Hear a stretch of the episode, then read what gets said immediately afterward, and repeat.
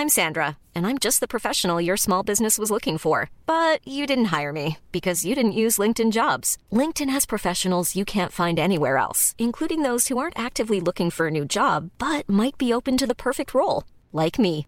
In a given month, over 70% of LinkedIn users don't visit other leading job sites. So if you're not looking on LinkedIn, you'll miss out on great candidates like Sandra. Start hiring professionals like a professional. Post your free job on linkedin.com/people today. Vox Polony.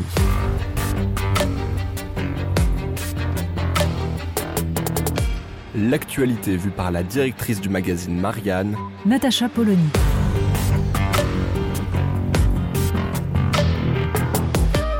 Vox Polony. Il y a d'abord cette phrase. J'ai entendu dans les manifestations l'opposition à cette réforme. Traduction de J'ai entendu dans le nouveau langage de la communication politique, je n'écouterai pas. Mais il y a plus frappant encore dans les mots choisis par Emmanuel Macron pour nous expliquer qu'on ferme le banc et qu'il serait temps de passer à autre chose.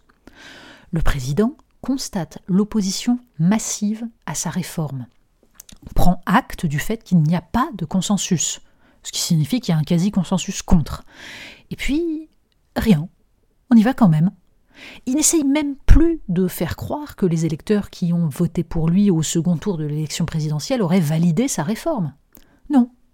Française, Français, la démocratie, c'est désormais d'imposer aux citoyens ce dont ils ne veulent pas, parce que le chef sait, et que vous, vous ne savez pas. Mesure-t-on les conséquences de cette bascule? Comprend-on à quel point on joue avec le feu? Emmanuel Macron peut habiller cela de mots, parler d'apaisement, proposer un pacte pour le dialogue social, après avoir craché pendant trois mois à la figure des syndicats en ne daignant pas les recevoir, alors même que ce n'était pas sa première ministre, mais bien lui et Alexis Collère qui pilotaient cette réforme, les institutions démocratiques sont désormais, grâce notamment à la situation électorale particulière qu'engendrent les scores du Rassemblement national, utilisées pour contrer ouvertement la volonté des citoyens. Accessoirement, ils sont un peu idiots, ces Français. Ils protestent contre la réforme des retraites, mais en fait, leur colère porte sur l'inflation. Une inflation qui vient de l'extérieur. C'est pas nous. Nous, on a tout bien fait. On comprend l'exaspération de Laurent Berger, insistant sur BFM TV quelques minutes après l'intervention présidentielle sur le fait que la colère des Français avait bien une origine précise. Cette réforme qu'il juge injuste. Mais on connaît l'ancienne. Quand les citoyens votent non au référendum sur le traité constitutionnel européen, c'est évidemment parce qu'ils ont voulu sanctionner le gouvernement. L'Union européenne, ils la trouvent formidable. Pour le reste, les plus bienveillants téléspectateurs auront été tentés de protester devant cette paresse des chaînes de télévision qui rediffusent un même discours pour la troisième ou quatrième fois. École, santé, réindustrialisation. Nous avons surmonté le Covid, la guerre. Nous rebâtissons Notre-Dame comme un disque qui tourne en boucle. Emmanuel Macron immobile à grands pas. Et concrètement le remplacement des enseignements absents comme réponse au naufrage de l'école républicaine, à la chute du niveau en mathématiques, en sciences, en maîtrise de la langue, à la reproduction des inégalités, à la crise des vocations. Un médecin traitant pour les malades chroniques, comme réponse à la déstabilisation de tout le système de santé français, aux déserts médicaux, à l'engorgement des urgences, là encore à la crise des vocations. Le plus intéressant est le volet concernant la réindustrialisation. Le président égrène triomphalement les chiffres. 1,7 million d'emplois créés en deux ans, 200 usines ouvertes depuis 2021. A priori une bonne nouvelle. À ceci près que l'économie française compte des dizaines de milliers d'emplois vacants, que les usines ne trouvent pas de main-d'œuvre, une situation qui a empiré depuis le Covid. À ceci près que la commande publique n'est toujours pas utilisée pour aider les entreprises qui fabriquent en France à remplir leur carnet de commandes. Tel est pourtant le premier levier qu'il faudrait actionner pour soutenir la production française en mobilisant et formant l'ensemble de la chaîne administrative au niveau local et national.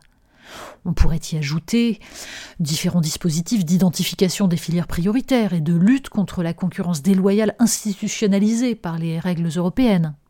Bref, il y aurait eu deux ou trois annonces propres à montrer que le président de la République entendait proposer aux Français un projet pour les quatre prochaines années. Au lieu de cela, nous serons priés de nous plier à la parole performative du maître des horloges qui a décidé que la séquence retraite était close et que l'apaisement s'imposerait dans les 100 jours à venir. Il ne suffit pas de dire que la porte de l'Élysée est ouverte quand elle est restée fermée pendant trois mois pour engager un dialogue avec les syndicats. C'est en substance ce que lui a répondu Laurent Berger en évoquant sa méfiance quant à l'organisation des négociations à venir sur la loi travail. La démocratie sociale consiste à faire confiance aux corps intermédiaires, aux partenaires sociaux, pour faire émerger par eux-mêmes des solutions. Tout le contraire d'une discussion à marche forcée pour valider une feuille de route déjà écrite. Emmanuel Macron, une fois de plus, aura incarné jusqu'à la caricature cette technocratie française qui n'arrive pas à intégrer qu'en démocratie, des citoyens adultes exercent leur libre arbitre par l'intermédiaire de leurs représentants dont le rôle est de représenter, au travers d'institutions dont l'objet est de traduire en actes la volonté du peuple. Vox Polony. Retrouvez tous les podcasts de Marianne sur les plateformes de streaming. Et puis les analyses, articles et entretiens de la rédaction sur marianne.net. Et surtout, n'hésitez pas à noter cet épisode et à nous laisser vos commentaires.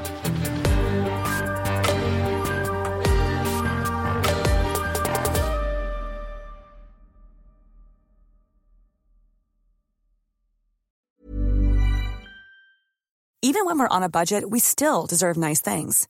Quince is a place to scoop up stunning high-end goods for 50 to 80% less than similar brands.